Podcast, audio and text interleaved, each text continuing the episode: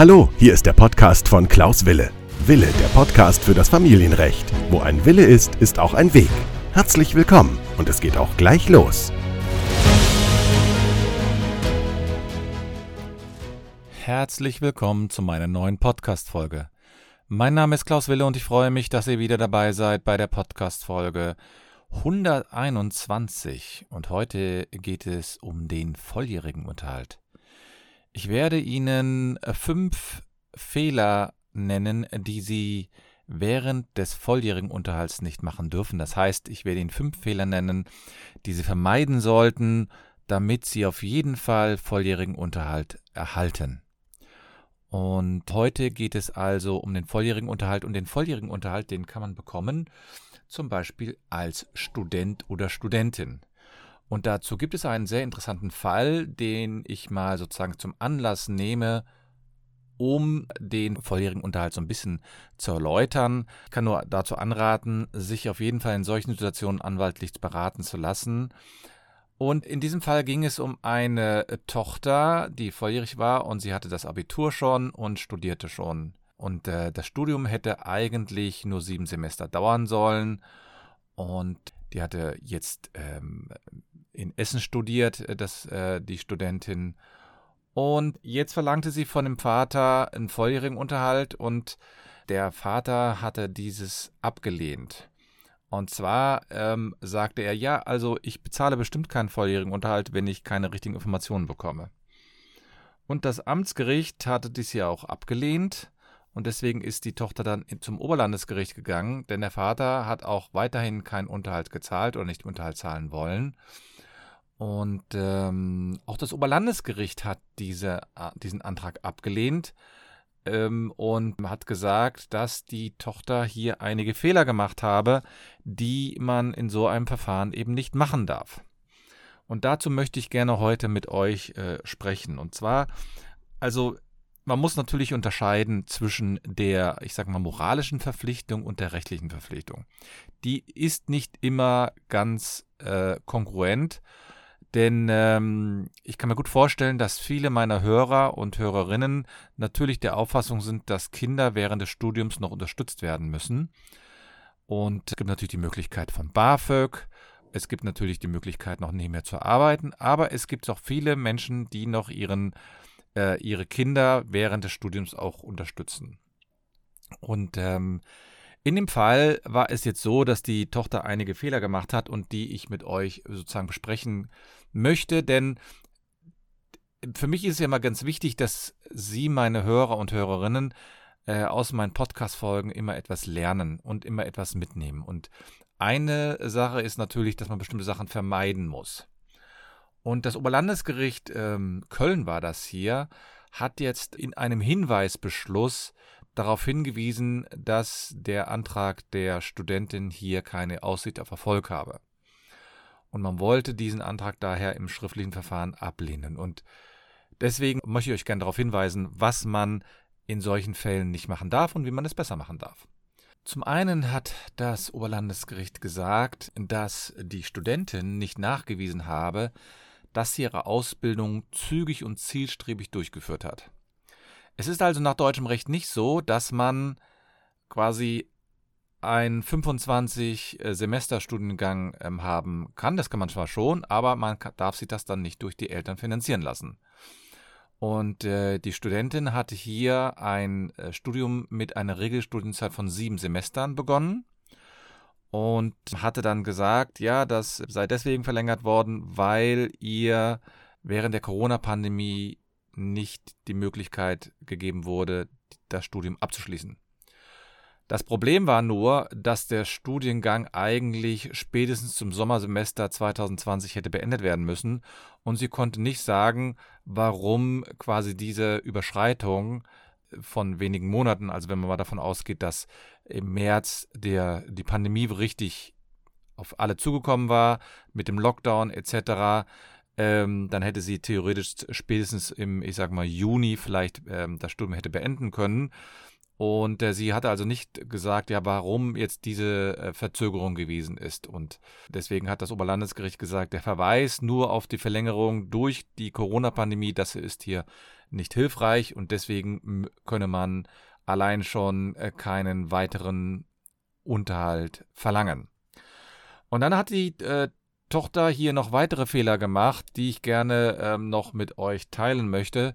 Nämlich, sie hatte die Einkommensverhältnisse nicht richtig dargelegt. Zum einen hatte sie die ähm, Einkommensverhältnisse nicht dargelegt der Kindesmutter.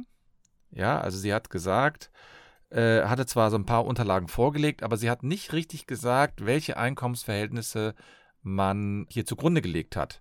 Denn man muss wissen, beim volljährigen Unterhalt wird der Unterhalt aus dem Einkommen der Mutter hier in diesem Fall und des Vaters zusammen berechnet. Und dann wird quasi geschaut, welcher Anteil an dem Vater bleibt und welcher äh, Anteil an der Mutter hängen bleibt. Und äh, das konnte sie nicht richtig nachweisen. Und auch das war ein Grund, warum das Oberlandesgericht hier gesagt hat, hier, das reicht nicht, um einen Unterhaltsanspruch zu haben. Denn wenn ich Unterhalt verlange, muss ich Juristen sagen das, darlegen und beweisen. Also ich muss vortragen und ich muss gleichzeitig auch beweisen, wie hoch das Einkommen der Mutter war und wie hoch das Einkommen des Vaters war. Deswegen hat die Tochter hier auch sogenannte Auskunftsansprüche. Und das hatte sie wohl nicht richtig äh, verstanden oder sie war anscheinend nicht richtig anwaltlich vertreten und deswegen wurde dieser Anspruch abgelehnt. Und ein weiterer Fehler, den die äh, Tochter hier gemacht hat, war, dass sie nichts dazu gesagt hat, ob die Mutter hier im Haus kostenlos lebte. Das muss man wissen. Wenn ich im Eigentum eines Hauses bin und ich, und ich bewohne das, dann wird mir ein sogenanntes fiktives Einkommen angerechnet. Das heißt, es wird so getan, als hätte ich dort ein Einkommens, äh, würde ich das Geld bekommen für eine Miete. Und auch das hatte sie nicht vorgetragen und allein schon deswegen wäre der Unterhalt auch nicht berechenbar gewesen. Und ähm, dann muss man auch sagen, und das ist sozusagen der vierte Hinweis, den man geben muss, ist, dass die Tochter anscheinend Nebeneinkünfte hatte. Und die hatte sie nicht richtig dargelegt. Zumindest sagte das Oberlandesgericht, ähm, wenn sie die, selbst wenn sie die dargelegt hätte oder hat, dann wäre es so gewesen, dass die Tochter hier diese Nebeneinkünfte sich hätte anrechnen lassen müssen vielleicht nicht zu 100 Prozent, aber zumindest ein Teil. Und auch darüber hatte sie sich nicht ähm, erklärt oder zu wenig erklärt. Und schließlich, und das muss man eben auch sagen, gibt es einen Fehler, der immer wieder vorkommt, den jetzt die Tochter anscheinend nicht gemacht hat. Zumindest ähm, wird es aus diesem Urteil des ähm, Oberlandesgerichts Köln hier nicht richtig ersichtlich. Denn Studenten haben grundsätzlich auch die Pflicht, einen eigenen BAföG-Antrag zu stellen. Der BAföG-Antrag, den man stellen kann, da muss ich zumindest überlegen, ob nicht ein Teil des Einkommens bzw. ein Teil meines Lebens durch das BAföG-Amt finanziert wird. Und ähm, diese Verpflichtung existiert und die existiert auch immer wieder. Und äh, bei gut bei guten Einkommensverhältnissen wird man natürlich keinen äh, BAföG erhalten, aber bei schlechten Einkommensverhältnissen muss ich diesen Antrag stellen. Und deswegen ist es hier so, dass die Tochter, ähm, dass man unter normalen Voraussetzungen jetzt hier auch einen hätte BAföG-Antrag stellen müssen. Warum das in diesem Verfahren jetzt keine Rolle gespielt hat, äh, weiß ich jetzt nicht. Das ist also ein Verfahren vor dem Oberlandesgericht Köln und ähm, das ist wirklich ein relativ aktuelles Verfahren, nämlich vom 24. Mai 2022, also ein relativ aktuelles Verfahren. Und das Oberlandesgericht hat hier mit Beschluss vom 24. Mai 2022 die, äh, die Beschwerde der äh, Studentin abgewiesen, weil sie eben einige Grundfehler gemacht hat. Das heißt, Sie als meine Hörer und Hörerinnen können also äh, jetzt daraus lernen. Und zwar erstens, wenn Sie einen Antrag einreichen, brauchen Sie alle Informationen. Und alle Informationen heißt über die Einkommensverhältnisse. Zweitens müssen Sie, da, müssen Sie auch darlegen, dass Sie das Studium zielgerichtet, zielgerichtet durchgeführt haben. Zielgerichtet bedeutet in diesen Fällen, dass sie versucht haben, so schnell wie möglich zu studieren. Es gibt zwar gewisse Semester, die man vielleicht ähm, sozusagen noch dranhängen kann, aber man muss sehen, dass sie wirklich grundsätzlich alles getan haben, um das Studium ab zu absolvieren, alle äh, Tests mitgemacht haben, alle ähm, Anwesenheitsbescheinigungen äh, vorlegen können. Und ähm, dann sollte man natürlich die Nebeneinkünfte ähm, offenbaren. Es ist nicht immer so, dass die komplett angerechnet werden, aber die muss man offenbaren. Und schließlich sollte man auch immer darüber nachdenken, ob man nicht einen eigenen BAföG-Antrag stellt.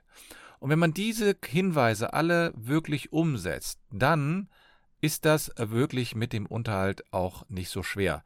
Und am besten ist es natürlich, wenn Sie sich einen Rechtsanwalt nehmen, einen Fachanwalt für Familienrecht, der Ihnen auch diese Tipps einfach an die Hand gibt.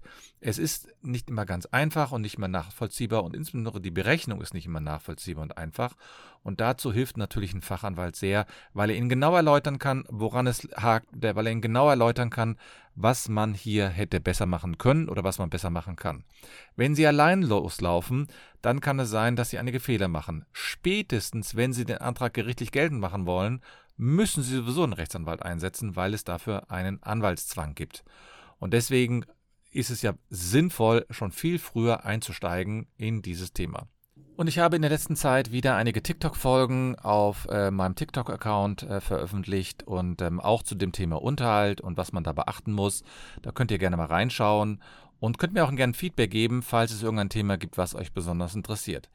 Ihr müsst nur oder Sie müssen nur diese einzelnen äh, Punkte beachten, um Ihren Unterhalt ordnungsgemäß berechnen zu können und auch den ähm, Eltern die Möglichkeit geben, nachzuvollziehen, woraus sich der Anspruch ergibt. Nochmal, es besteht ein rechtlicher Anspruch in vielen Fällen, aber die Höhe ist dann meistens streitig und man muss natürlich auch sehen, dass die Eltern irgendwann mal denken, die äh, volljährigen Kinder können sich auch selbst versorgen. Ob man das dann letztlich in, in der totalen Konsequenz durchzieht und die Eltern verklagt, das, davor scheuen sich dann doch einige. Aber ähm, man kann natürlich auch zumindest einen Teil selbst erwirtschaften oder man kann sich das BAföG, ähm, BAföG-Antrag stellen.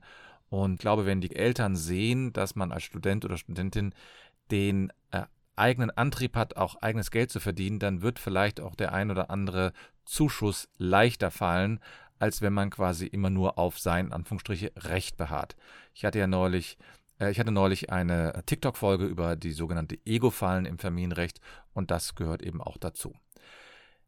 Falls ihr mehr wissen wollt, könnt ihr mich gerne kontaktieren. Falls ihr mehr wissen wollen, können Sie gerne mir auf TikTok folgen, hier auf äh, mir eine Bewertung hinterlassen oder auch bei Instagram folgen.